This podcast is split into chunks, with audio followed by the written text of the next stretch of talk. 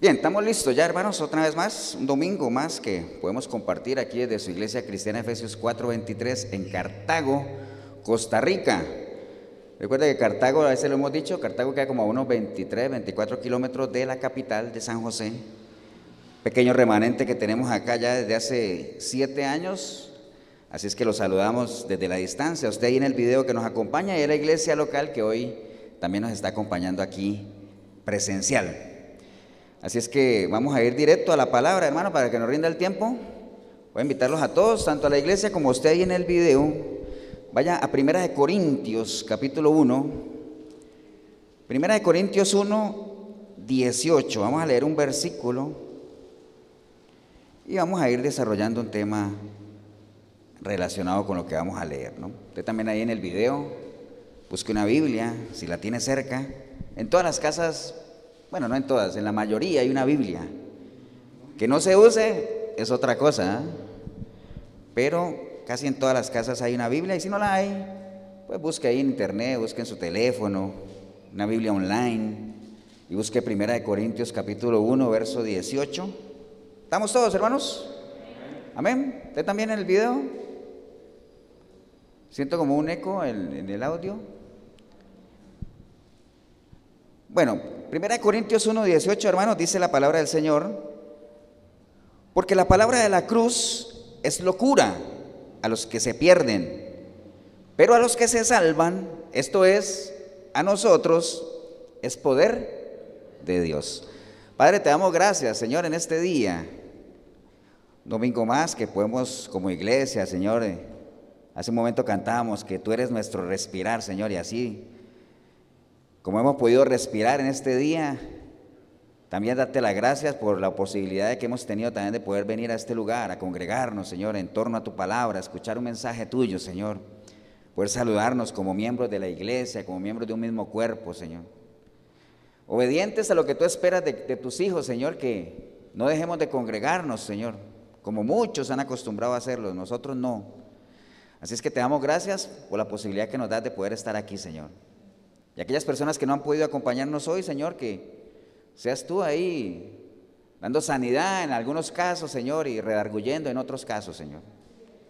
Nosotros por nuestra parte haremos lo nuestro, que es estar atentos en cuerpo, en alma, en espíritu, en mente, en todo, Señor. Viendo con nuestros oídos. La palabra hará su parte. Ya todo está listo, Señor. Todo tiene su tiempo. Así es que nos disponemos, Señor, para recibir ese consejo tuyo a través de tu palabra. En el precioso nombre de Cristo Jesús. Amén y amén. Pueden tomar asiento, hermanos. Ahí mientras se acomodan.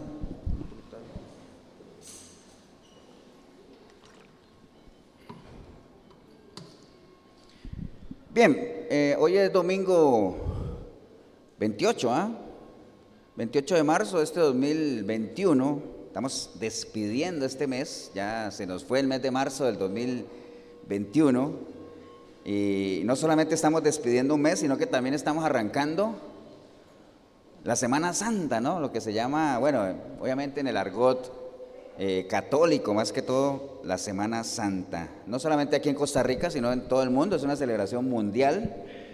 Eh, entonces, eh, pues hoy es domingo, lo que le llaman domingo de ramos, ¿no? Domingo de, digamos, el evento aquel donde el Señor llegó a Jerusalén y fue recibido y todo eso. Entonces, a partir de hoy, pues arranca todo lo que se conoce como la Semana Santa, que tiene muchos nombres, ¿no? ¿Qué nombres tiene? Algunos le dicen la Semana Mayor. Me preguntaba mi esposa esta mañana, hablábamos que por qué la Semana Mayor, ¿no? No creo que sea porque sea una semana donde se recuerda lo, lo que ha causado el mayor impacto en la humanidad, no creo que sea por eso, sino Semana Mayor porque la mayoría de la gente la agarra, la agarra enterita, ¿no? Es más, hablamos ahora con Katia que desde el jueves ya está la gente saliendo a vacaciones, ya se fueron, ¿no? Semana Mayor, Semana Santa, Semana de Reflexión, la Semana de Pasión, eso dentro de los conceptos respetuosos, ¿ah? Porque habrán otros que le llaman eh, la parranda santa, otros le dicen la semana zángana, bueno, una cantidad de cosas, ¿no?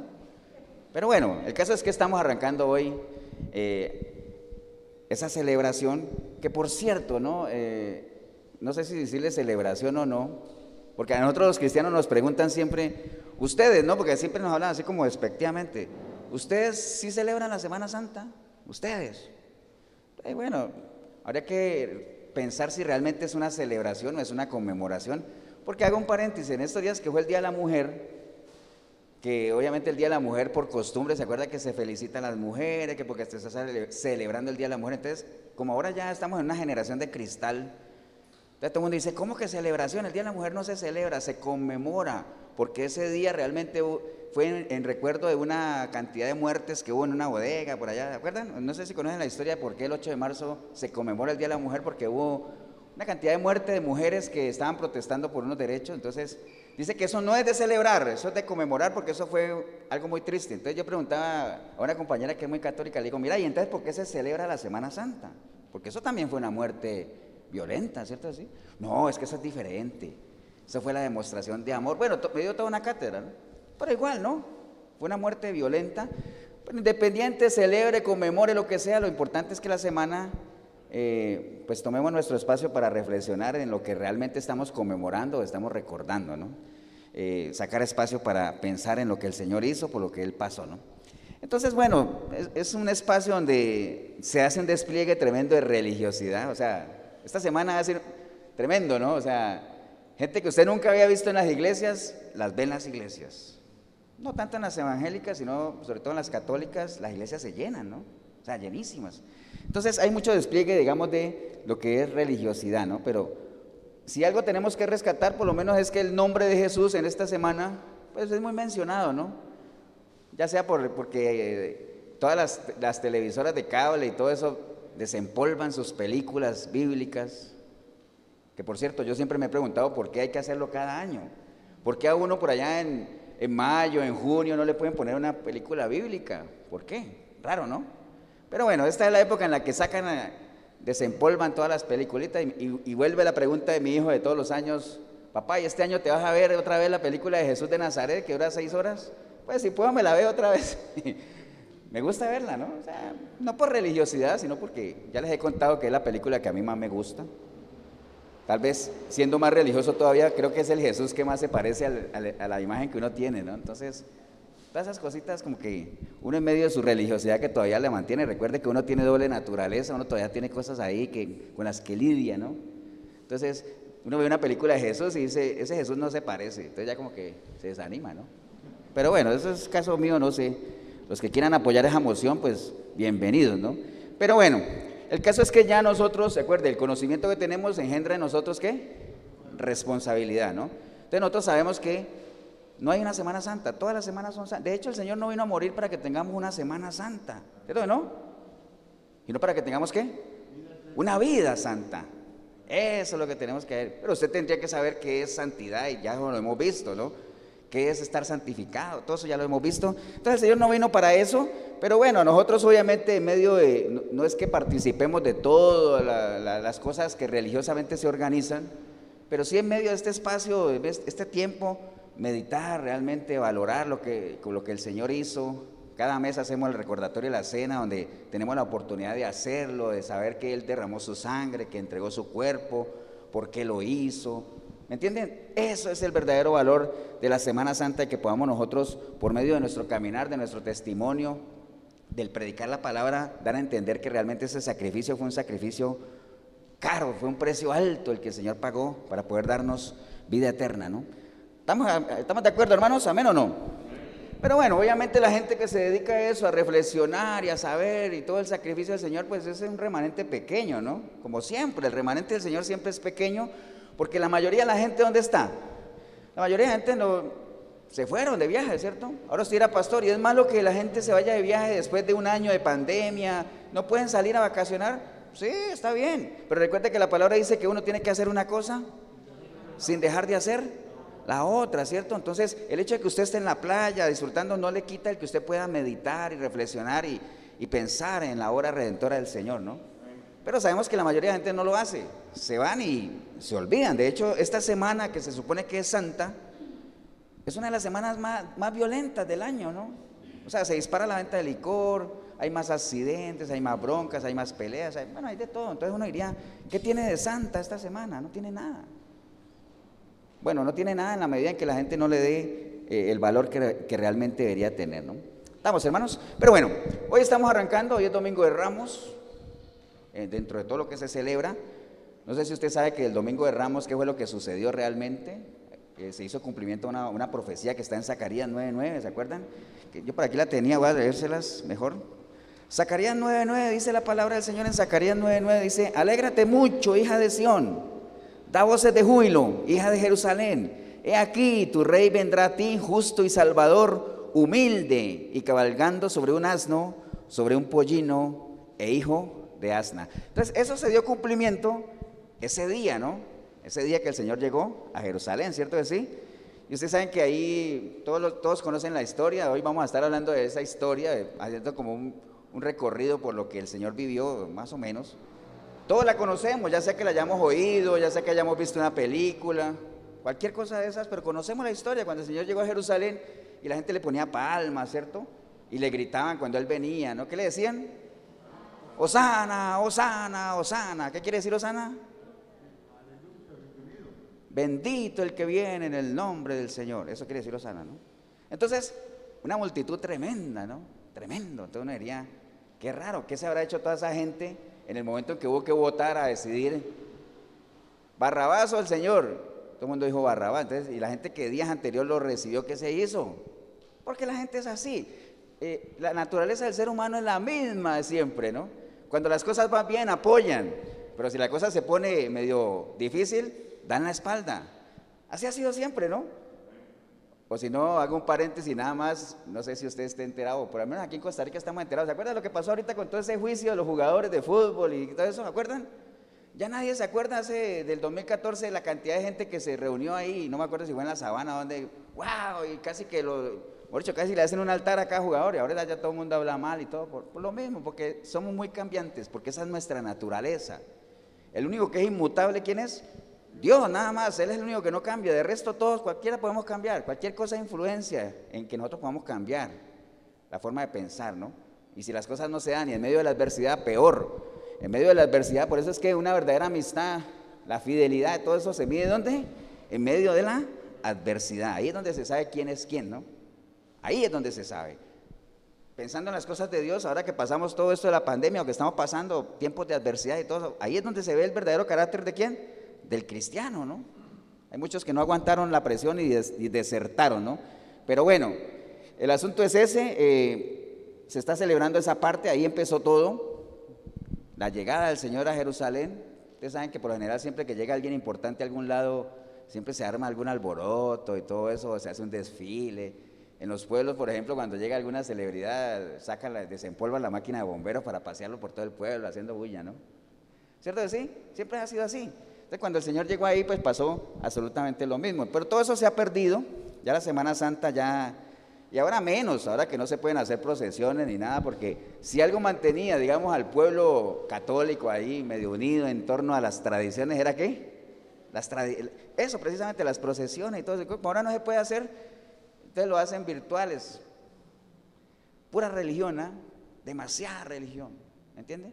Entonces nosotros como tenemos información, tenemos que actuar y vivir acorde a lo que manejamos. Recuerde, el que profetice, acuerda lo que le dije la vez pasada, el que profetice lo haga conforme a qué?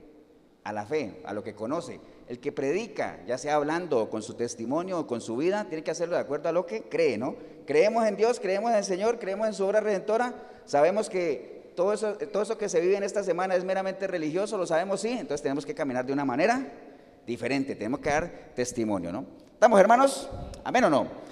Bien, entonces, eh, ¿cómo hace falta, hermanos, ahorita que estamos hablando, y estamos leyendo ese versículo que dice que la palabra de la cruz es locura a los que se pierden? La palabra de la cruz, ¿qué quiere decir la palabra de la cruz? Bueno, la palabra conocemos que es la palabra que está aquí, y cuando uno habla de la palabra de la cruz o habla de la cruz, por lo general se está refiriendo a la obra redentora del Señor, ¿no? O sea, a la predicación de lo que Él hizo, por qué lo hizo. Amén. Ya no se habla de eso. Ya no se habla de la cruz y todo eso, se hablan de los beneficios de la cruz, pero poco de la palabra de la cruz, de lo que implica cuando el Señor dice, Jorito, ¿tú quieres venir en pos de mí? Pues toma tu cruz y sígueme, ¿no? Ya no se predican esas cosas. ¿Por qué? Porque a la gente no le gusta. ¿Se acuerdan cuando Pablo le predicó a Félix, que lo hemos visto varias veces? ¿Acuerdan? A Félix y a Drusila, que les habló de los beneficios de la cruz y qué bonito, y mi testimonio y, el sacrificio del Señor, y todo iba bien. Pero cuando empezó a hablarles del juicio de Dios, del, dominio propio y de todo eso, ya el, hombre se escandalizó y dijo: No, no, no, dejémoslo ahí. Después te llamo. ¿Me entiende? Porque es lo que a la gente no le gusta. Ya no se predica de eso. ¿Por qué? Dice la palabra, porque la palabra de la, de la cruz es que locura. ¿A quién? A los que se pierden. ¿Por qué creen ustedes que es locura a los que se pierden? ¿Por qué creen? Acuérdense quiénes son los que se pierden? El hombre natural, ¿no? La mujer natural. ¿Se acuerdan que hay tres estados espirituales del hombre? El hombre natural, el carnal y el espiritual. El carnal está renovando su mente, el espiritual es el que tiene la mente de Cristo y el hombre natural es el que no le ha entregado su vida a Cristo, el que se pierde si no cambia. Entonces, para estas personas que son naturales, la palabra de la cruz es locura. ¿Por qué locura? Porque no la entienden, porque no están capacitados. ¿Quién nos capacita a nosotros para entender lo que está aquí revelado? ¿Quién? el Espíritu de Dios. Y como ellos no lo tienen, pues no entienden. Entonces, si no entienden, locura, todo esto que estamos haciendo es locura. Aquí entra alguien de otra religión y dice, oye, pero ¿a quién le están orando? Yo no veo nada ahí. ¿Me entiende? Porque en, medio de la ignorancia religiosa uno necesita tener una imagen o algo, ¿no? ¿Me entienden? Entonces todo esto es locura. Que uno levante manos a quién, a quién están orando. ¿Recuerda lo que le pasó a Pablo en Atenas? digamos, había muchas estatuas había una que no tenía nada, decía el Dios desconocido, decía, dice, ese es, al que no conocen, ese es el que les voy a presentar. Pero bueno, ¿cómo hace falta, hermanos, que nosotros regresemos a lo que predicaba Pablo allá en Corinto? Primera de Corintios 2.2 dice la palabra, cuando Pablo, esto que escribió Pablo ahí, porque recuerden que Pablo Pablo fundaba iglesias, ¿no? Él creó una iglesia aquí, se iba a otra, y de vez en cuando iba a hacer un recorrido por sus iglesias a ver cómo iban. Entonces, cuando él llegó a Corinto, él vio una cantidad de problemas que hay en la iglesia de Corinto que alguna vez los hemos comentado, que son los mismos problemas que tiene la iglesia hoy en día, los mismos. Que la iglesia estaba dividida, que habían contiendas entre ellos, que no les tenían problemas para dar, para apoyar, no tomaban en serio la Santa Cena, los mismos. Entonces, viene todo este asunto y Pablo se encuentra en una iglesia dividida, ¿no?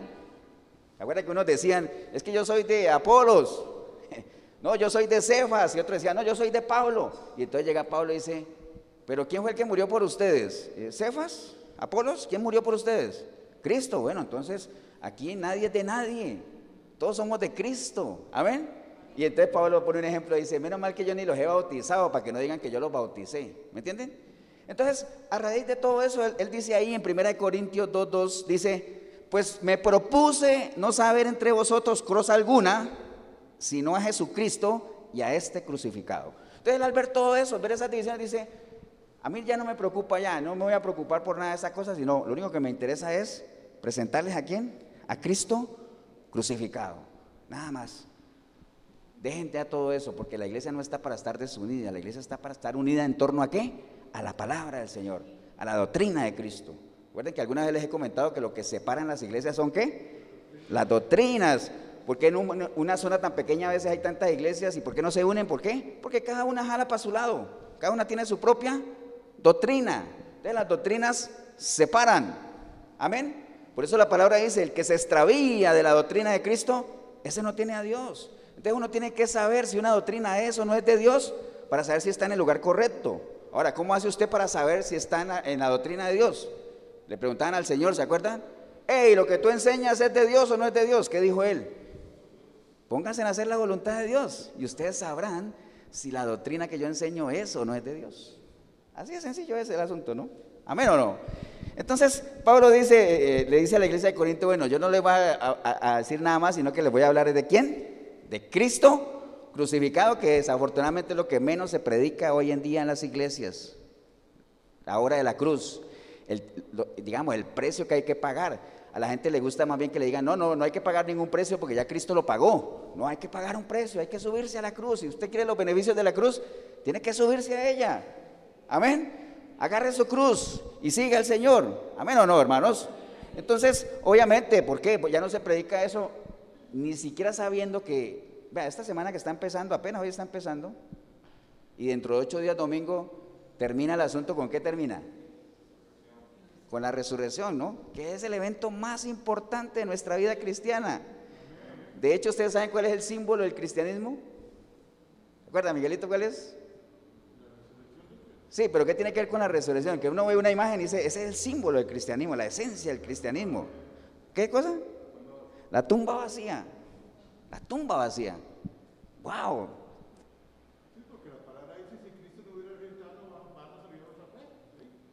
Sí, Jorgito, pero no me dañe la predica.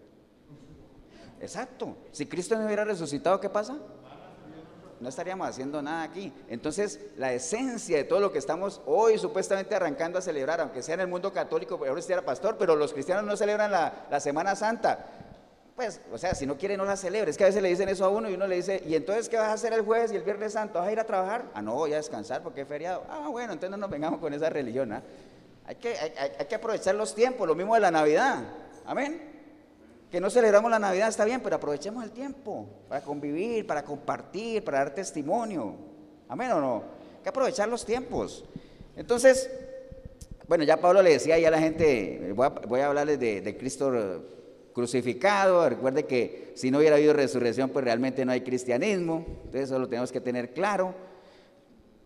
Ahora, no significa que la gente no sepa qué fue lo que pasó. La mayoría de la gente sabe la historia, ¿cierto? El problema no es que no la sepan, el problema es que no la valoran. Ese es el asunto. La gente tiene la información, pero acuérdense que la información sin entendimiento no es nada. El que no entiende es como el que no sabe. Entonces, si no entienden, no van a valorar. Y si no valoran, no aman. Y si uno no ama, pues no le da lugar a las cosas que, si uno no ama a su esposa, no le da a su esposa el lugar que ella merece. Si uno no ama las cosas de Dios, usted nunca le va a dar a las cosas de Dios el lugar que se merecen. Amén, hermanos, de eso se trata. Entonces hay que tener, hay que darle a, toda la obra de la cruz, a la palabra de la cruz, todo lo que tiene que ver con el sacrificio que el Señor hizo, la importancia que se merece, ¿no? Amén, hermanos, ahí es, cómo el Señor se entregó, cómo derramó su sangre, exactamente, ¿no? Entonces hay, hay un versículo que está en Isaías 5.3 Isaías 53, 4, perdón, Isaías 53, 4, para que anote ahí el versículo nada más. Dice la palabra en Isaías 53, 4, dice, ciertamente llevó el qué? Nuestras enfermedades y sufrió nuestros dolores y nosotros le tuvimos por azotado, por herido de Dios y abatido. Mas el herido fue por nuestras rebeliones, molido por nuestros pecados, el castigo de nuestra paz fue sobre él y por su llaga fuimos nosotros curados. Amén. Esos son más o menos algunos de los versículos que profetizaban lo que él iba a sufrir. Ahora, lo que pasa es que de este versículo la gente desprende falsas enseñanzas. Por ejemplo, la gente cree cuando dice aquí que él llevó todas nuestras enfermedades y entonces después dice, por su llaga fuimos curados. Entonces, ¿han oído ustedes hablar cuando alguien está enfermo que dice, por las llagas de Cristo? Yo me voy a sanar por las llagas de Cristo. Cualquier cosa, ¿no? ¿Lo han oído o no? Entonces de ahí sale una cosa que dice que el Señor el cristiano no se puede enfermar, ¿por qué? Porque nosotros fuimos curados por las llagas de Cristo. O sea, el Señor no vino a morir en una cruz por una enfermedad, ¿cierto que no? ¿Por qué vino a morir Él? Por nuestros pecados. De hecho, ahí lo dice. Dice, ciertamente llevó nuestras enfermedades. Ahora, ¿a qué se refiere que llevó nuestras enfermedades? O sea, él, curó, hizo sanidad, eso no lo podemos negar. Pero dice, sufrió por nuestros dolores y nosotros le tuvimos por azotado, por herido de Dios y abatido. Dice, más el herido fue por qué? Por nuestras rebeliones y molido por nuestros pecados, pero por su llaga fuimos salvados. ¿Salvados de qué? De nuestras rebeliones, de nuestros pecados, que fue lo que Él vino a morir por eso. Él no vino a morir por enfermedades. Entonces, eso, eso de que el cristiano no se enferme, que la enfermedad no tocará tu casa, cantidad de cosas, eso, falsa enseñanza, falso. Amén o no, y hay muchos ejemplos que no es el tema de hoy, de, siervos de Dios que se enfermaron. Pablo estaba enfermo, él hablaba ahí de, algo que le agobiaba. La ¿Se acuerda que él curó la suegra de Pedro y todo eso? O sea, gente que, que seguía al Señor que realmente se enfermaron, ¿no? Vamos, hermanos. Entonces, les decía yo ahorita que eh, realmente la gente anda siempre en búsqueda de los beneficios de la cruz, pero poco, poco, poco en lo que es verdaderamente sentir lo que el Señor sintió. Ahora no vamos a sentir exactamente lo mismo, pero saber exactamente el agobio que Él sintió. Eso es tomar la, cruz y seguirlo, ¿no? O sea, eh, tenemos que, que, subirnos ahí en la cruz, porque dice la palabra que si juntamente con Él fuimos crucificados, juntamente con Él, ¿qué? Seremos resucitados, pero tenemos que ser crucificados. Ahorita usted sabe que la crucifixión, la cruz, todo eso tiene un significado, ¿no? ¿Qué significa la cruz? O sea, cuando usted hablan de la cruz, ¿qué es lo primero que se imagina? ¿Ah? ¿El qué? Castigo. ¿Qué más? ¿Cuál? Oprobio. ¿Qué más? Cuando ubíquense en esa época cuando decían, uy, cruz, maldición, ¿qué más? Muerte. La cruz significaba muerte, ¿me entiende? Entonces cuando a alguien le decían cruz, ya murió. Crucificar, eso era, eh, sí, era maldito todo el que era crucificado y todo eso. Pero ese es otro tema que, si lo podemos comentar, que dice pastor, y entonces ¿por qué dice que el que moría en una cruz era maldito? Entonces Jesús era maldito. No, él no podía ser maldito porque recuerde que su naturaleza era santa, él era 100% Dios, 100% hombre. ¿Cómo se llama eso? Que no sea Miguelito.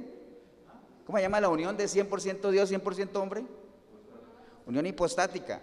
Entonces, él era 100% Dios, entonces no podía ser maldito. Mas, sin embargo, él se hizo maldito en la cruz. ¿Se acuerdan?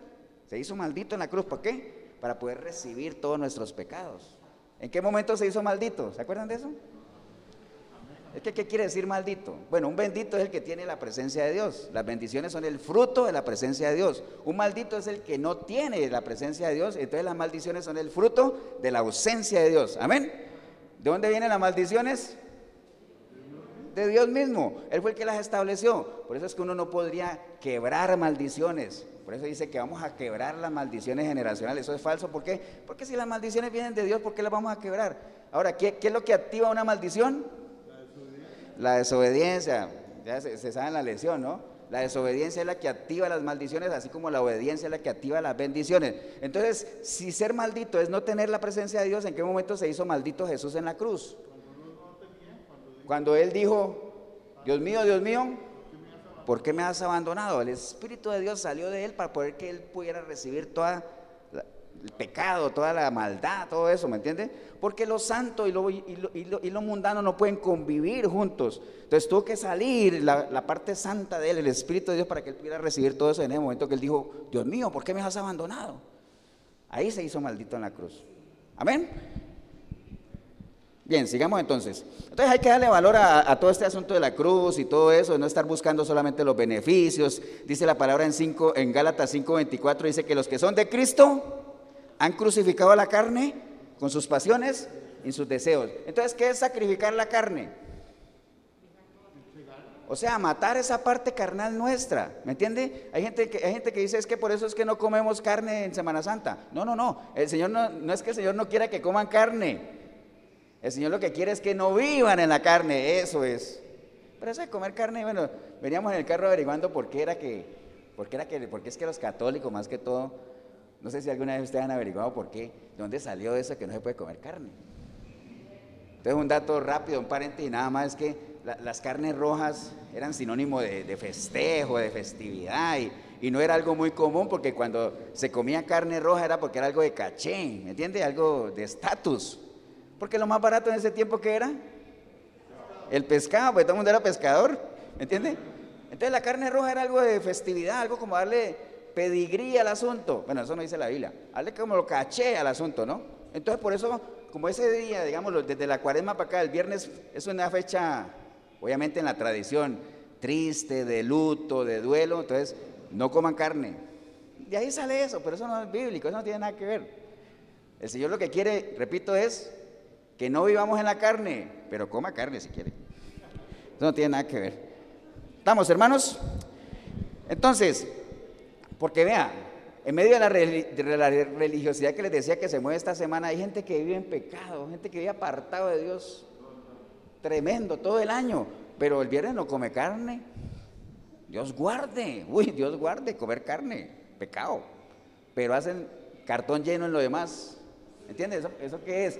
Religión, pura religión. Amén, hermanos.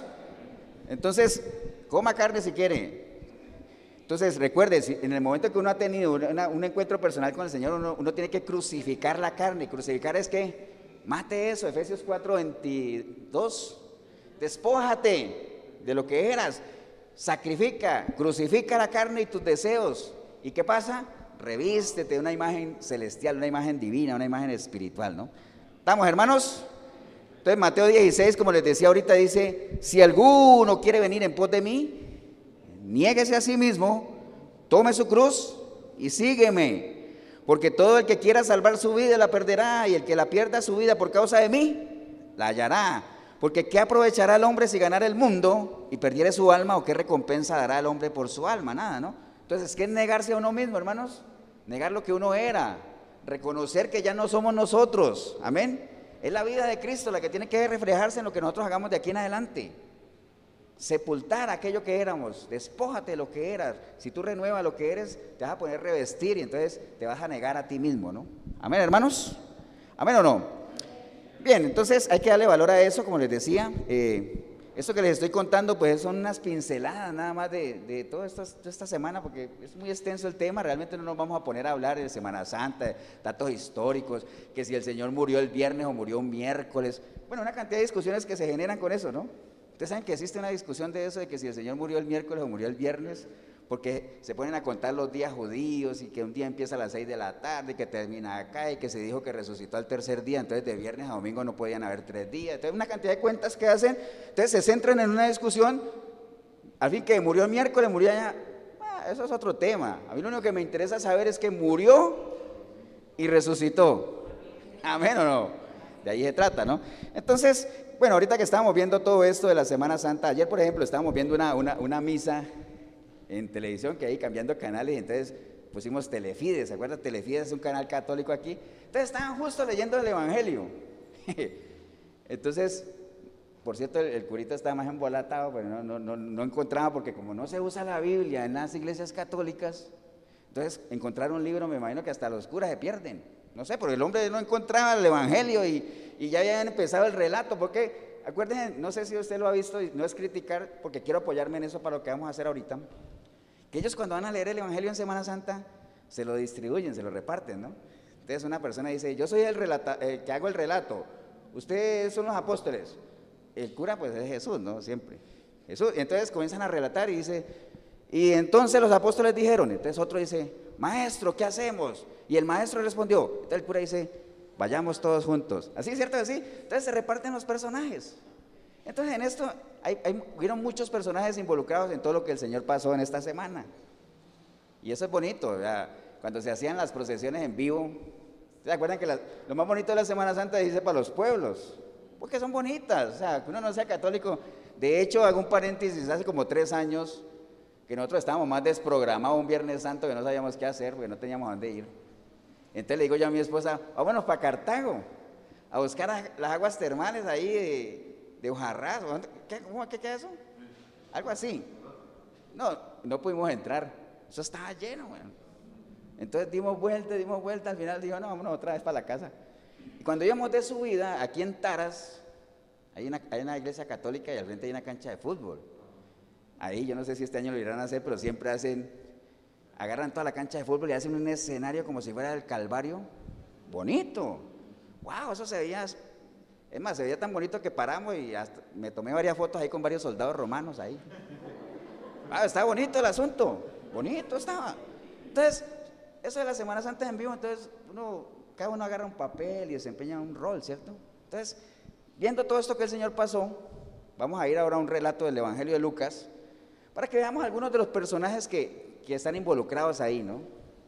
Y la idea dentro de esa meditación que tenemos que hacer en esta semana es que nosotros tratemos de ubicarnos. Recuerde que una de las maneras más fáciles de uno poder eh, interpretar la palabra, de uno entender la palabra, es que uno se identifique con los personajes que están ahí, que usted sepa qué personaje es. Entonces cuando usted lea, por ejemplo, si usted lee esa parte donde dice que el gallo cantó tres veces y Pedro negó al Señor y el Señor volteó a mirar a Pedro y se encontró con él y Pedro pudo sentir esa mirada del Señor.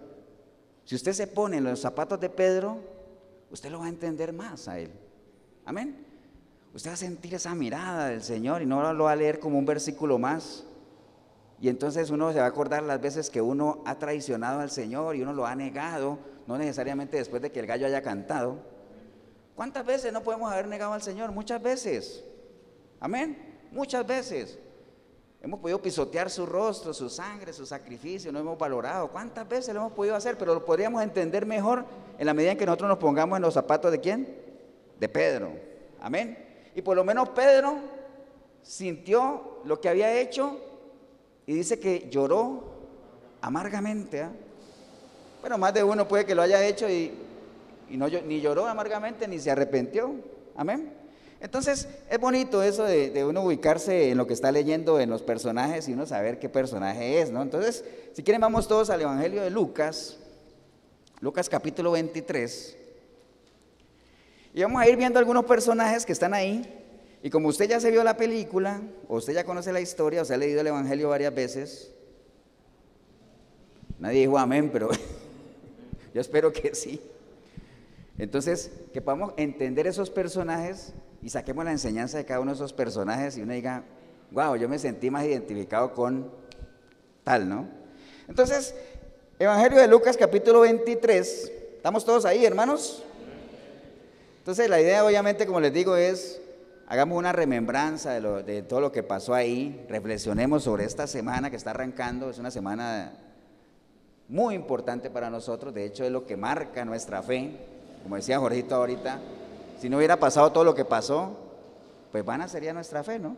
Ahora, obviamente el Señor sabía lo que iba a pasar. ¿Acuerdan cuando Él estuvo allá y dijo, Señor, si es tu voluntad que pase de mí esta copa? ¿Acuerdan? Como queriendo decir, ¿habrá alguna otra forma de hacer esto que no sea esto que viene, que es sangriento, que es verdaderamente difícil? ¿Habrá otra forma? Pero bueno, ustedes saben que el Señor dijo, hágase tu voluntad y no se haga la mía, ¿no? Bien, entonces Lucas 23.1 dice la palabra del Señor, levantándose entonces toda la muchedumbre de ellos, llevaron a Jesús ante quién? Ante Pilato. Entonces, mire, mire, mire ahí lo primero que acabamos de leer. Los que llevaron a Jesús ante Pilato no eran dos o tres gatos, no era el Sanedrín solamente, ¿cierto que no? ¿Qué dice ahí? Levantándose toda la muchedumbre. ¿Dónde salió esa muchedumbre? ¿No serían acaso los que días atrás estaban poniendo las palmas ahí y diciendo sana, Osana, Osana? ¿No serían los mismos? Muchos de ellos sí, porque recuerde, el ser humano qué? Es cambiante, ¿no? Amén, hermanos o no. Entonces, dice, eh, vámonos más adelante ya, porque ahí ya comenzamos a ver personajes. En el versículo 8 más adelante dice, Herodes, mira, ahí ya aparece uno. Herodes viendo a Jesús, se alegró mucho. ¡Wow! Ustedes dirán, Herodes viendo a Jesús se alegró mucho. Guay, ¿por qué se alegró? Bueno, entonces sigamos leyendo porque esto está interesante. Dice, se alegró mucho porque hacía mucho tiempo que deseaba verle. Wow, deseaba verle. ¿Y para qué deseaba verle? Dice, porque había oído muchas cosas acerca de él y esperaba verle hacerle alguna señal. Wow, entonces imagínense, ¿para qué quería Herodes? Porque Herodes Herodes, imagínese, Herodes era, todo un personaje. ¿eh? Que Herodes fue el que mató a quién? A Juan el Bautista, ¿no? Entonces Herodes tenía su, su, pasado negro realmente. El hombre, el hombre como quien dice, quería ver a Jesús para qué? ¿Para arrepentirse? No. Quería verle hacer alguna señal, como dice, wow, me han contado mucho de ti. ¿Qué tienes para mí hoy? ¿Cuál es el truco de hoy? Para eso quería verle. Amén. Pues también, pero así como Herodes, ya ubiquémonos ahí. ¿Cuánta gente no hay como Herodes que anda deseoso de ver al Señor? ¿Para qué? Para ver cuál es el milagro de hoy. ¿Cuál es la señal de hoy? ¿Me entiende?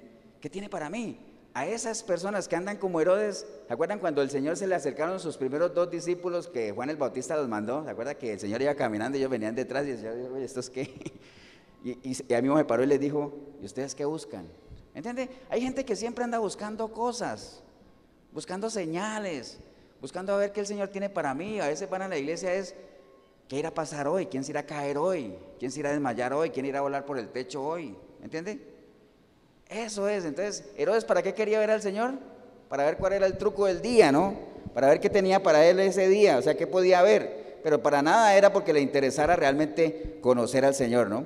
Entonces, era un personaje negro, realmente él mató, mandó a matar a Juan el Bautista y se volvió más adelante, dice que él se volvió amigo de quién? De Pilatos. Y no eran amigos, sino que esta situación que estaban conviviendo los unió. ¿Sabe por qué? Porque el pecado une, el pecado une. Cuando usted ve, por ejemplo, en la época de Jesús, habían grupos religiosos que no se aguantaban entre ellos. Pero como llegó el Señor, todos se unieron, los saduceos, los fariseos, iba a decir heredianos, pero no, los herodianos, herodiano. Todos eran grupos religiosos que cada uno jalaba por su lado, pero en torno a este problema que se les surgió para ellos, que fue la venida de Cristo, porque acuerde que él logró aglomerar gente, porque la gente lo oían predicar a él y ¿qué decía la gente? ¡Wow! Lo admiraban porque hablaba como quien tiene autoridad, ¿no? Entonces, claro, él fue una amenaza tremenda, entonces todos esos grupos se unieron porque el pecado une. El pecado une, entonces ahí no se respetan ni, ni estatus sociales ni nada. Usted puede ver en la calle a alguien de corbata y saco, borracho, conversando con, con el que limpia los caños ahí, borracho, los dos, ¿por qué? No les importa nada, porque en medio del pecado no importa eso. El pecado une. Amén, hermanos. Amén o no. Bien, entonces, eh, eh, más adelante lo que dice en el versículo 9 dice que Herodes, obviamente ya sabemos que quería ver al Señor porque ya tenía fama. Dice, y le hacía muchas preguntas, pero él nada le respondió. Él nada le respondió. Entonces dice, y estaban los principales sacerdotes y los escribas acusándole con gran vehemencia. Entonces Herodes, con sus soldados, le menospreció y le encarneció. Entonces, ¿qué pasó ahí? El Señor no a todo mundo le contesta, ¿no? Porque a él ya le habían preguntado antes también, ¿eres tú el rey de los judíos? Y él dijo, tú lo has dicho. Le dijo a algunos que le preguntaron. Pero mire que Herodes no le contestó. Porque el Señor a todo mundo no le contesta. ¿Me entiende? Ahora usted podrá decir, pastor, pero entonces, ¿qué hay de Jeremías 33.3 que dice, clama a mí, yo te responderé? Bueno, no te vas a comparar con, con Jeremías tampoco, ¿no? Para que llegara a Jeremías 33.3 hubo Jeremías 1.1 hasta el 33.2. Una relación. Amén. Entonces no pretenda uno que cada que le pregunte al Señor y clame a Él, Él va a salir corriendo a resolverle a uno sus problemas, ¿no? Como la familia de Lázaro, ¿se acuerdan? Mandaron a llamar al maestro porque Lázaro estaba enfermo y él dijo, después llego, después voy. ¿Y cuando volvió qué pasó? Ya Lázaro estaba muerto y la familia le echó la culpa a Jesús porque le dijo, maestro, si tú hubieras estado aquí, mi hermano no hubiera muerto. Entonces, ¿la culpa de quién fue? De Jesús. Entonces, no siempre Dios va a responder al tiempo nuestro, porque Dios obra qué? A su tiempo y obra a su voluntad. Amén, hermanos. Entonces, a Herodes no le contestó y dice que al no tener respuesta a Herodes, dice que con los soldados que hicieron, se burlaron y lo escarnecieron. ¿Qué es escarnecer? Burlarse. Pero escarnecer es una burla, pero con un tinte de qué? De, humillación. Una cosa es burlarse de alguien, otra cosa es escarnecerse. Escarnecer es burlarse, pero con tintes de qué? De humillación. Hay que tenerlo claro. Entonces, claro, al no tener respuesta, ¿qué hace la gente cuando Dios no le responde a las plegarias y a lo que piden? Se van y comienzan más bien a burlarse de las cosas de Dios. Decir, eso no sirve, el cristianismo no sirve, falló, eh, falla el asunto, ¿no? ¿Estamos, hermanos?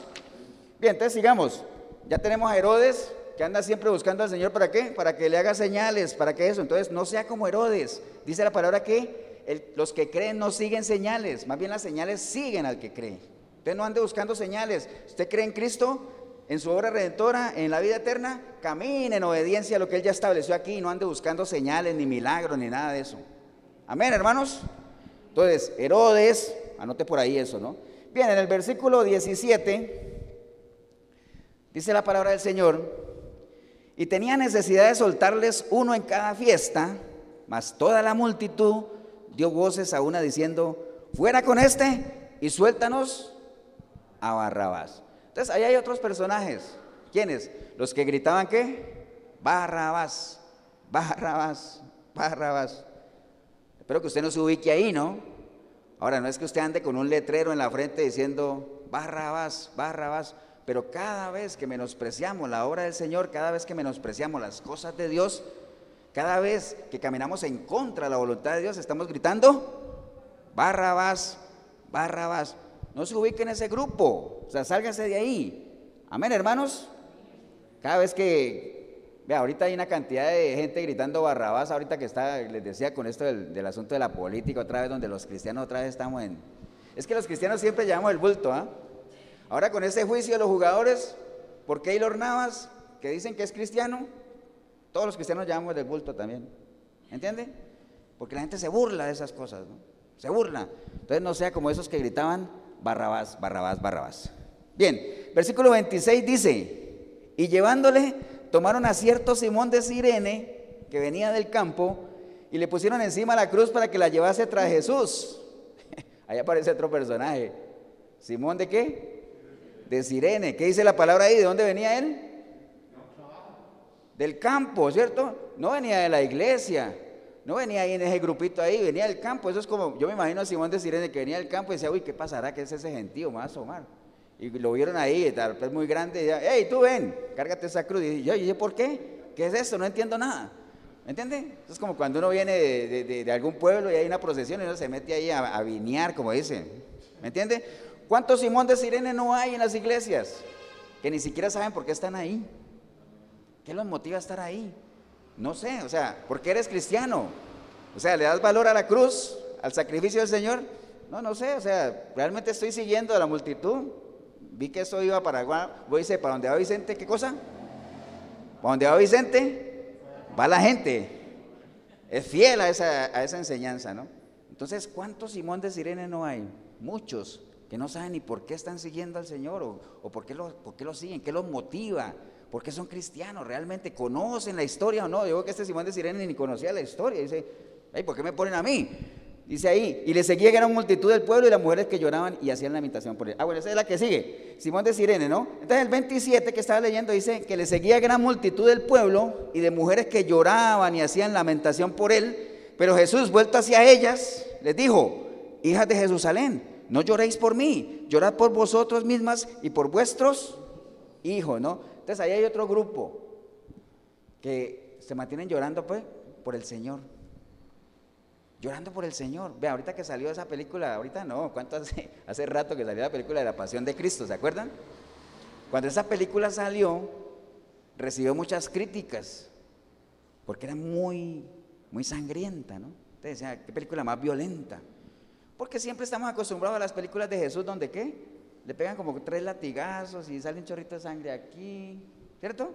Y dice, ay, mira, entonces cuando salió esa película donde realmente él era un despojo humano, todo el mundo decía qué película más violenta, ¿no? Y muchos lloraban viendo eso y, salían llorando, ¿no? Pero después de que se acababa el efecto emocional de la, de la llorada de la película, ¿qué seguían haciendo en sus vidas? Lo mismo, lo mismo de siempre, ¿no? Entonces el Señor lo que dice es, ¿para qué lloran por mí? Yo ya resucité, yo ya estoy en la gloria. Lloren por ustedes y lloren por sus hijos, Lloren por su familia que no le ha entregado su vida a Cristo. Lloren por ustedes mismos que no, se han arrepentido. En esta semana, tanto golpe de pecho. Ahorita vamos a ver otros que ese es otro grupo también. Dejen de llorar por el Señor. El Señor ya resucitó. Ya no está en la cruz ahí colgado echando sangre. Ya no está ahí. ¿Me entienden? Lloren por ustedes. Lloren por su familia. Hagan lo que tengan que hacer. Recuerden, si la salvación de sus familias dependiera de ustedes, ¿se salvarían o no se salvarían? Pero empecemos por nosotros mismos. Amén, hermanos. Amén o no. Te recuerde que el Señor ya cuando venga no va a venir ahí otra vez a que le den, a que le den duro, ¿no? No va a venir como un cordero. Él vino como un cordero y fue llevado al matadero así. Pero cuando Él venga ya no va a venir así, va a venir como un león. Amén. Y ya no va a venir en un asno, va a venir en qué? En un caballo blanco. Ya no va a ser nuestro abogado, va a ser nuestro juez. Amén. Entonces aprovechemos los tiempos ahora, meditemos, analicemos y entreguémosle nuestra vida a Cristo, el que no lo haya hecho. Usted dice, pastor, yo ya le entregué mi vida a Cristo. Bueno, hay muchas cosas que mejorar todavía, muchísimo. Te estoy dando personajes para que te ubiques ahí a ver. Bien, versículo 35, dice la palabra del Señor, y el pueblo estaba mirando y aún los gobernantes se burlaban de él diciendo, a otro salvó, sálvese a sí mismo si este es el Cristo, el escogido de Dios. Entonces había gente que qué? Que se burlaba de todo lo que estaba pasando. Se burlaban de todo eso que estaba pasando, porque acuerden que eso que pasó, eso fue todo un espectáculo, ¿ah? Eso fue un show en la época, tremendo. El Señor lo pasearon por toda la ciudad llevando su cruz. Eso fue todo un espectáculo, Y había gente que se burlaba, decía, mira, ese salvó a tantos y no se pudo ni salvar a él. Recuerde que, ¿ustedes se acuerdan de ese pasaje cuando el Señor, ahora que les hablé de Lázaro, que el Señor fue a resucitar a Lázaro y hay un versículo que dice que Jesús lloró, ¿se acuerdan? Jesús lloró, ¿no? Mucha gente cree que Jesús lloró ¿por qué? Que, porque murió por Lázaro. Que, ay, miren cómo amaba a Lázaro, que lloró. No, el Señor no lloró por Lázaro, porque ¿para qué va a llorar uno por un muerto que sabe que va a resucitar? No tiene sentido, ¿no?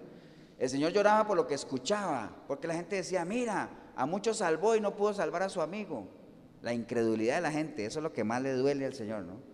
¿Me entiende? Eso es lo que más le duele al Señor. Entonces había gente ahí que se estaban burlando, ¿no? Se estaban burlando. Imagínese todo lo que. Imagínese uno, haga el ejercicio mental nada más, que uno agarre una cruz y se vaya de aquí a, Metrópoli y comience a caminar adentro del Metrópoli con esa cruz. ¿Ustedes creen que la gente va a decir, wow, gloria a Dios? todo el mundo se va a burlar. ¿Cierto que sí? Todo el mundo se va a burlar. Ya vimos que eso, porque es locura para los que se pierden. Ahora, tampoco es que va a decir, alguien va a hacer eso y decir, uy, qué, qué obra, se va a salvar porque llevó esa cruz. No, tampoco. Pero la gente se burla. En ese, en ese tiempo eso fue un show, fue un espectáculo, la gente se burlaba de las cosas del Señor que estaba haciendo ahí. No, nadie tuvo misericordia, nadie, tuvo, nadie se identificó con lo que estaba haciendo, sino que realmente fue un show, fue un espectáculo. Dice la palabra, hermanos, en relación a esto, en Lucas 9:26, dice, porque el que se avergonzare de mí y de mis palabras, de este se avergonzará el Hijo del Hombre cuando venga en su gloria y en la del Padre y de los santos ángeles. Entonces no nos avergoncemos de las cosas de Dios, o sea, Usted va a hacer algo por las cosas del Señor. Hay gente que le da pena compartir la palabra, hay gente que le da pena eh, dar un versículo, un tratado, lo que sea. hay gente que le da pena decir que es cristiano, que se avergüenzan del Evangelio. Y como decía Pablo, no me avergüenzo del Evangelio. ¿Por qué? Porque es poder de Dios. Amén. Mire que acabamos de leer en el versículo que leímos, dice que la palabra de la cruz es locura los que se pierden. Amén. Pero los que se salvan, ¿quiénes son los que se salvan? Dice ahí, esto es a nosotros. Usted tiene que creerlo, tiene que sentirse orgulloso. Wow, estoy en ese grupo, no estoy en el otro. Pero a los que se salvan, ¿qué es? Es poder de Dios. Amén. Entonces no me avergüenzo, decía Pablo del Evangelio, porque yo sé que es poder de Dios. ¿Cómo sé que es poder de Dios? Porque lo he vivido, es una vivencia. Yo no le puedo eh, contar a usted por qué es poder de Dios. Usted tiene que vivirlo. Usted me puede decir a mí, pastor, demuéstreme que Jesús resucitó. No puedo. O sea, así te lo puedo decir. Si Jesús no hubiera resucitado, yo, no, yo estaría muerto todavía, todavía, muerto en mis delitos, en mis pecados, yo no hubiera vuelto a la vida. Pero si eso no te convence, tienes que meterte tú, tienes que darle la oportunidad de experimentar. Tienes que saber que Él te puede cambiar porque la palabra de Dios tiene poder. Pero eso lo tiene que experimentar cada uno, Es una experiencia personal. Amén, hermanos.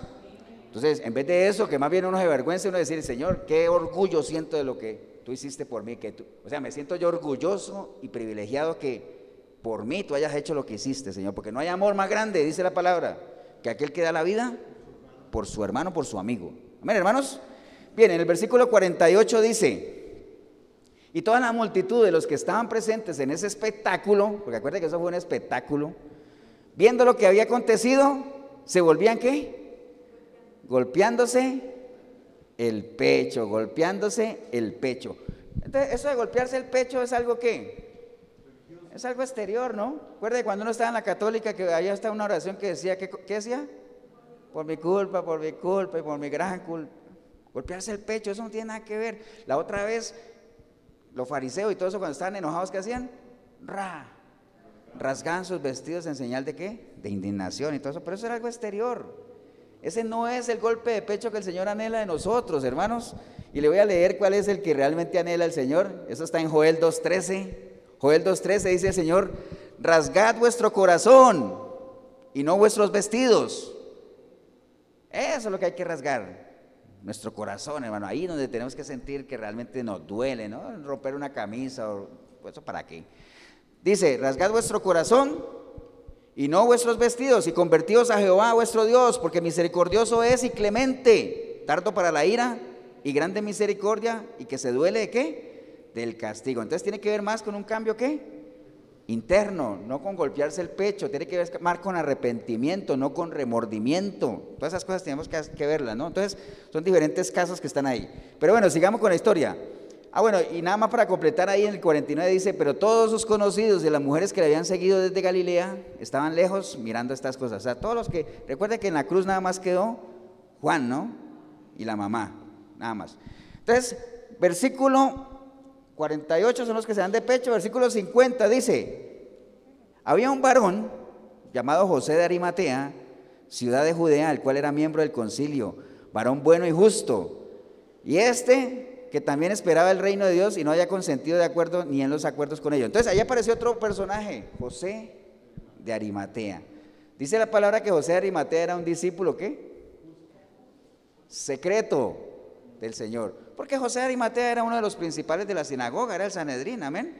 Entonces a él no le convenía, porque no solo él, habían varios, no le convenía que se supiera que él realmente creía en el Señor. ¿Por qué? Porque perdía sus privilegios y todo. Lo mismo que Nicodemo.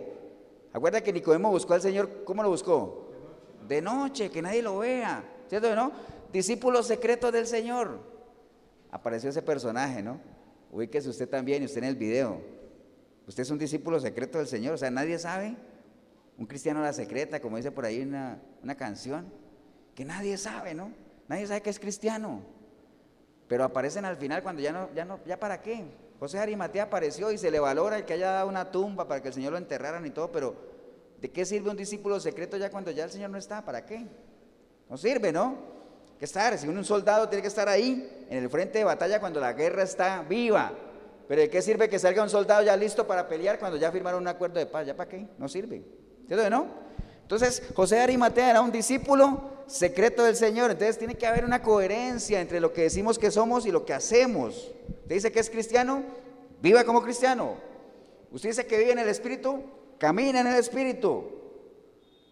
Usted dice que permanece en Él, ¿qué dice? El que dice que permanece en mí, ¿qué pasa? Tiene que andar como yo anduve. Amén. No haga las de Jonás. ¿Recuerda de Jonás? Todos conocen la historia de Jonás y la ballena y todo, que por cierto ni se sabe era una ballena. Lo único que yo sé es que ballena. Qué chiste más malo. Pero el caso de Jonás es que el hombre se metió en todos esos problemas y le dijeron, oye, ¿tú quién eres que nos traes tantos problemas aquí? Dice, no, yo soy hebreo, temeroso de Dios. Temeroso de Dios y andaba huyendo de él. ¿Para qué? Eso no sirve.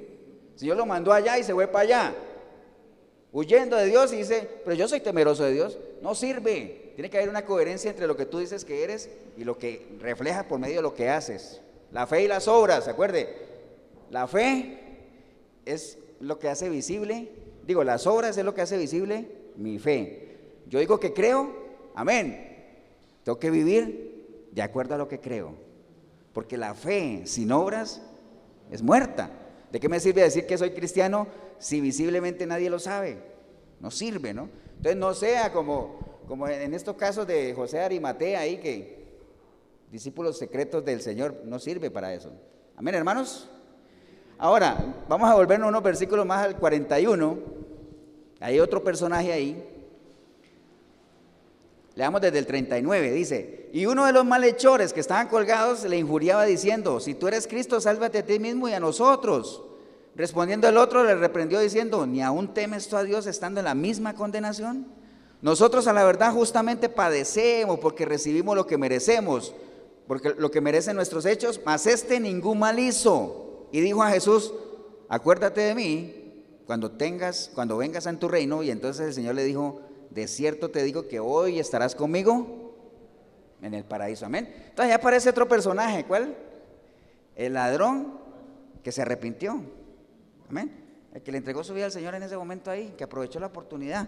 Entonces, ese es otro personaje, ¿no? Entonces, ahora, mucha gente dice, me parece muy injusto que después de haber sido un ladrón toda la vida, en el último momento se salve. Pero bueno, así, así funciona Dios, ¿de acuerdo? Esa es la misericordia de Dios. La misericordia de Dios se activa por el arrepentimiento. Si tú te arrepientes, te salvas.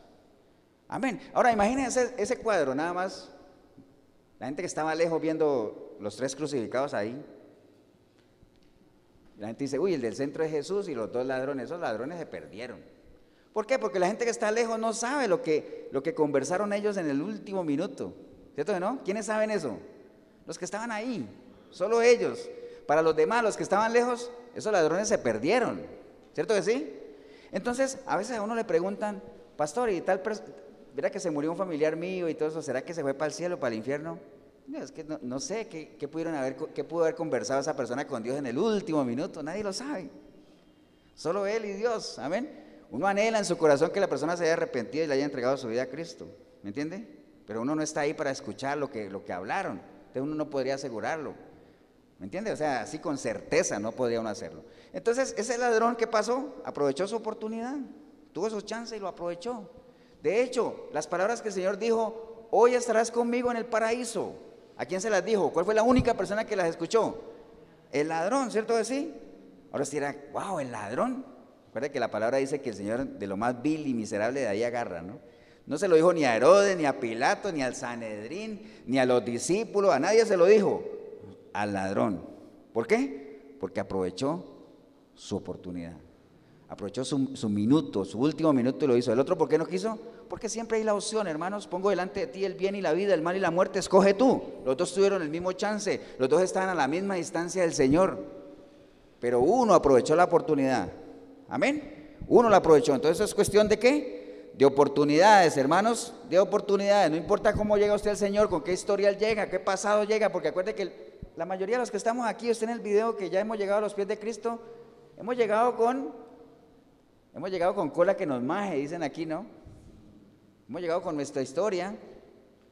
No hemos, llegado siendo santas palomas, pero no importa el historial. A los pies de Cristo no importa cómo tú llegues, sino la disposición con la que llegues. O sea, ¿qué hay en tu corazón? ¿Estás llegando con un corazón humillado, contrito? Eso es lo que importa, ¿no? No importa tu pasado. Recuerda, aquello que fue, ya es. Aquello que fue, ya es, ya pasó. Y aquello que ha de ser, fue ya. O sea, las cosas que Dios tiene para cada uno de nosotros ya están listas, están establecidas, ya tiene todo preparado. Él no improvisa. Él no es que llega a Marielitos y dice, uy, Marielitos se arrepintió y ¿qué, hago con ella? A ver, ¿qué, No, no, no, ya. Lo que ha de ser, Marielitos, fue ya, ya está listo.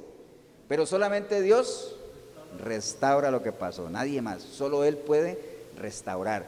A veces el ser humano se quiere restaurar solo. No puede. ¿Se acuerdan de Adán y Eva cuando pecaron? Que ellos, cuando supieron que habían pecado, se cubrieron con hojas. Se cubrieron con hojas y el Señor dijo, ¿y eso qué es? No, es que sabemos que hemos pecado con hojas. El hombre no se puede restaurar solo. El Señor les quitó eso, les puso qué? Pieles. ¿Se acuerdan? ¿Y esas pieles de dónde venían? De algún animal. Y para sacarle la piel a un animal, ¿qué hay que hacerlo? Sacrificarlo. Entonces tiene que haber un sacrificio, tiene que haber un derramamiento de sangre. O sea, el hombre no se puede restaurar solo. Solo Dios puede restaurar, hermanos. ¿Amén o no? Amén, bueno. Entonces, mire, ahí, ahí hubieron varios personajes ahí, ¿no? O sea, varios, varios personajes. Ahora, para ustedes, ¿cuál fue el que más les impactó? ¿Cuál creen que es el personaje que más impactó de todos esos que vimos? Porque vimos a Herodes, ¿se acuerdan? Siempre buscando señales. ¿Qué hay hoy? ¿Qué nuevo hay hoy? Quería verte desde hace rato, ¿para qué? Para que me muestres qué nuevo hay.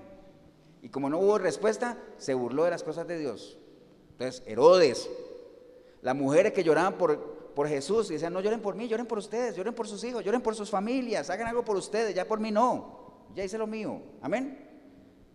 Los que se golpeaban de pecho ahí, Señor, es como el fariseo aquel, Dios, perdóname porque yo soy bueno, yo oro, yo ayuno, yo voy todos los domingos a la iglesia de Cartago, yo, hago tantas cosas, no como ese pecador que merece. No, no, nada de golpes de pecho, rasguémonos qué?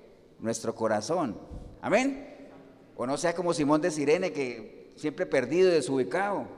Ni sé por qué estoy aquí. ¿Quién me trajo aquí? No sé. No sea como Simón de Sirene. Ni tampoco sea como José Arimatea, un discípulo a la secreta. Tampoco. Amén. Y está el ladrón aquel que aprovechó su oportunidad. ¿Cuál fue el que más impactó de todos esos personajes? El ladrón, ¿cierto así? El ladrón. Al final logró lo que todos anhelamos. ¿Cuál es el deseo nuestro, hermanos? alcanzar la vida eterna, que algún día el Señor nos diga, hoy estarás conmigo en el paraíso. Amén. Eh, allá es donde queremos que llegar, hermanos. Amén o no. Entonces, eh, voy a leer un versículo, hermanos, que está en Juan 19, 28. Juan 19, 28. Si quiere anote la cita nada más para que cerremos ya. De todos esos personajes, yo creo que usted ubíquese nada más, el de mayor impacto fue el ladrón, pero no necesariamente quiere decir que usted Ahora, yo le diría a usted, sea como el ladrón, y dice, wow, el pastor me mandó a robar. No, no, no. Yo no estoy diciendo que sea un ladrón. Que sea como el ladrón, ¿qué? Aproveche su oportunidad. Busque al Señor mientras pueda ser hallado. O sea, anhele el que usted pueda realmente algún día compartir con el Señor allá en el paraíso. En esa línea sea como el ladrón, pero no vaya por a robar. Entonces, dice la palabra en Juan 19, 28. Dice, después de esto, ¿después de qué? de todo lo que ya les conté, de, lo que conocemos de la Semana Santa, que el Señor llegó, que lo recibieron, que hubo una cena donde Él se despidió de sus discípulos, que fue a orar allá y que allá lo fueron a capturar, lo llevaron, lo flagelaron, lo, lo crucificaron, murió. Después de todo eso, amén, dice, después de todo esto, y nosotros no lo podemos imaginar porque tenemos la información, ya sea que usted lo haya leído, haya visto una película, lo que sea, usted se lo puede imaginar. Yo le digo, imagínese al Señor en la cruz. Bueno, ¿quién no se lo va a poder imaginar? Dice, después de todo esto, dice, sabiendo Jesús que ya todo estaba consumado, dijo, para que la palabra se cumpliese, ¿no? Porque recuerde que todo esto estaba aquí profetizado, todo eso estaba listo, todo eso estaba escrito, ¿no? Entonces, para que la palabra se cumpliese, dijo, tengo sed, y estaba allí una vasija llena de vinagre, todo eso estaba profetizado. Entonces ellos empaparon el vinagre en una esponja y poniéndola con un hisopo se la acercaron a la boca, y cuando Jesús había tomado el vinagre dijo, consumado es. ¿Qué quiere decir consumado es? Ya todo está listo. Yo puedo ahorita que, que cierre el culto y cuando antes de despedirlo le digo, hermanos, por hoy, consumado es. Sea, está hecho, ya todo está hecho, ya lo que vine a hacer, ya lo hice. Consumado es. Y habiendo inclinado la cabeza, dice que entregó el Espíritu. Ese consumado es, hermanos, ya todo está hecho, ya no se necesita nada más. A veces a uno le venden en algunas iglesias que, ese sacrificio no fue suficiente. ¿Me entiende? ¿Usted le entregó su vida a Cristo? Sí, pero venga que tengo que hacerle una sanidad y tengo que hacerle una liberación y tengo que ponerle la mano en la cabeza, ungirlo con aceite y sacarle lo que quedó ahí porque no fue suficiente la sangre de Cristo. ¿Qué dijo el Señor? Consumado es. Amén, hermanos. Todo está listo, no necesitamos nada más. Lo único que ya tenemos nosotros con lo que el Señor dijo es, con el conocimiento que tenemos, una responsabilidad tremenda, hermanos, de darle valor a todo esto y de que la palabra de la cruz, que es locura para los que no la entienden, pero que sabemos que para nosotros es poder de Dios, tenemos que compartirla, tenemos que llevarla. No seamos egoístas, somos deudores, hermanos. Amén, ¿no, hermanos? Entonces, el anhelo de nosotros es verdaderamente ese, que nosotros podamos algún día estar con el Señor en el paraíso. No le importe a usted lo que los demás gente piense, no le importe. Usted es cristiano, viva su cristianismo, no le importe si se burlan, si lo vituperan, si no, no le importe. Acuérdese de todo lo que hemos visto ya. Bienaventurados aquel que es perseguido por la causa de la justicia porque tendrá su premio. Amén. No nos importe lo que diga nadie. Lo que verdaderamente nos tiene que importar es lo que diga quién. Dios. Amén. Por eso el Señor le preguntó a sus discípulos, ¿quién dice la gente que soy? Cuando le dieron una respuesta, después dijo, ahora ustedes, ¿quién dice que yo soy? Porque el verdadero interés de Dios no es lo que diga la gente, sino lo que diga usted, lo que diga yo. ¿Por qué? Porque la salvación es personal. Amén. Yo no dependo de lo que mi esposa crea. A veces me gustaría tener la misma fe que ella tiene. ¿Me entiende? O la pasión que ella tiene. Pero cada uno tiene su propio cristianismo. El cristianismo que vivió Pedro no es igual al de Pablo, ni tampoco es igual al de Juan, ni los demás. Todos murieron violentamente, la mayoría, pero algunos haciendo cosas diferentes. Amén. Entonces, viva su cristianismo conforme a lo que usted crea, conforme a la medida de su fe, pero no se avergüence de las cosas de Dios y esta semana que estamos empezando, aprovechela. ¿Para qué? Para meditar, para reflexionar y sobre todo para agradecer. Fue un sacrificio tremendo. Amén, hermanos. Póngase de pie, vamos a darle gracias a Dios, hermano. Padre, te damos gracias en este día, Señor, por una tremenda oportunidad que hemos tenido para arrancar todos estos días, esta semana, que es una semana, obviamente, es una celebración meramente católica, pero nos sirve a nosotros para meditar, no solo esta semana, toda la semana, siempre tenemos que meditar, de hecho cada mes lo hacemos y esa, ese es el, digamos, lo que tú nos encomendaste, que nosotros frecuentemente estemos recordando lo que tú hiciste, Señor, recordando, nada más por medio de la Santa Cena, Señor. ¿Hasta cuándo dices tú? Hasta que Él venga, hasta que Él venga.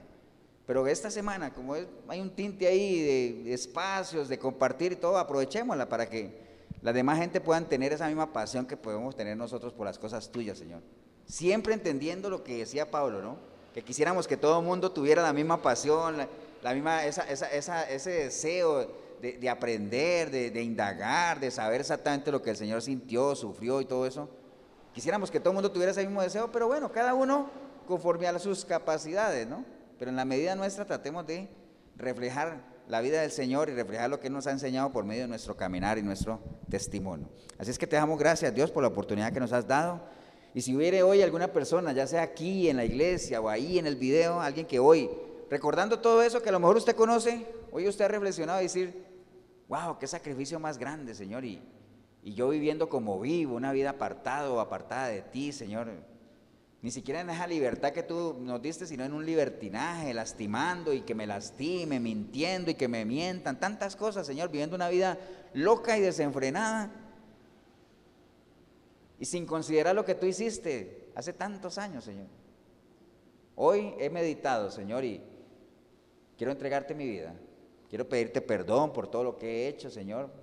Primero reconozco ese sacrificio, reconozco que eres un Dios creador, reconozco que te he ofendido con cada cosa que he hecho, Señor, y hoy arrepentido, arrepentida como nunca antes, Señor, yo te pido perdón.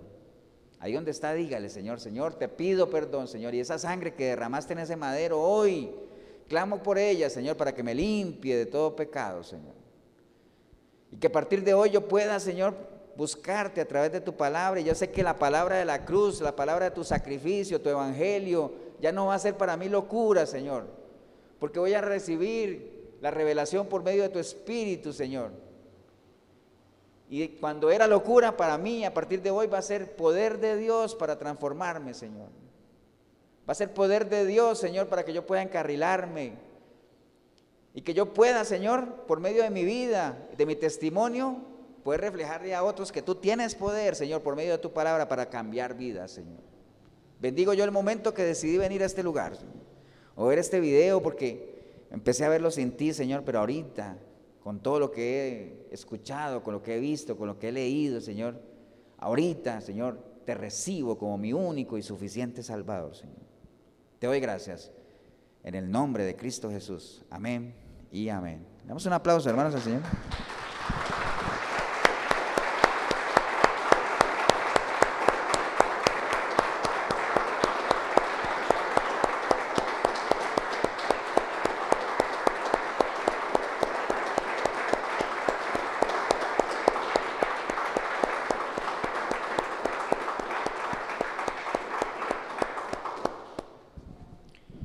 Bien, si usted hizo la oración, pues felicitarlo, siempre o felicitarla. Eh, es una decisión trascendental aquí en lo temporal que va a tener repercusión en la eternidad, pero recuerde, esa es una decisión que usted la acaba de tomar hoy, pero de nada le va a servir si no se mete en el proceso. Buscar a Dios por medio de su palabra, busque una iglesia, congréguese, busque ayuda, pregunte, léase los evangelios para que usted conozca la historia de Jesús, Después vaya al Génesis para que vea cómo empezó todo, lea proverbios. o sea, va a ir poco a poco avanzando en la palabra y vas a ir entendiendo cómo era la vida del Señor, cómo se institucionalizó la iglesia, cómo los apóstoles sacaron adelante ese ministerio. Y no somos ajenos a esa responsabilidad porque el Señor ha depositado en nosotros también la responsabilidad de qué? De ir y predicar las buenas nuevas, de ir y predicar su evangelio. Así es que si en algo le podemos ayudar en eso, que debería ser su meta de aquí en adelante, la iglesia de Efesios 4:23 de Cartago, costado norte de las ruinas, centro comercial El Dorado. Domingos, 10 de la mañana nos reunimos aquí todos los domingos. 8772-5957 es mi número. Pastor Eber Molina, si en algo le puedo también yo apoyar. Que el Señor lo bendiga. Un abrazo. Nos vemos en una próxima oportunidad.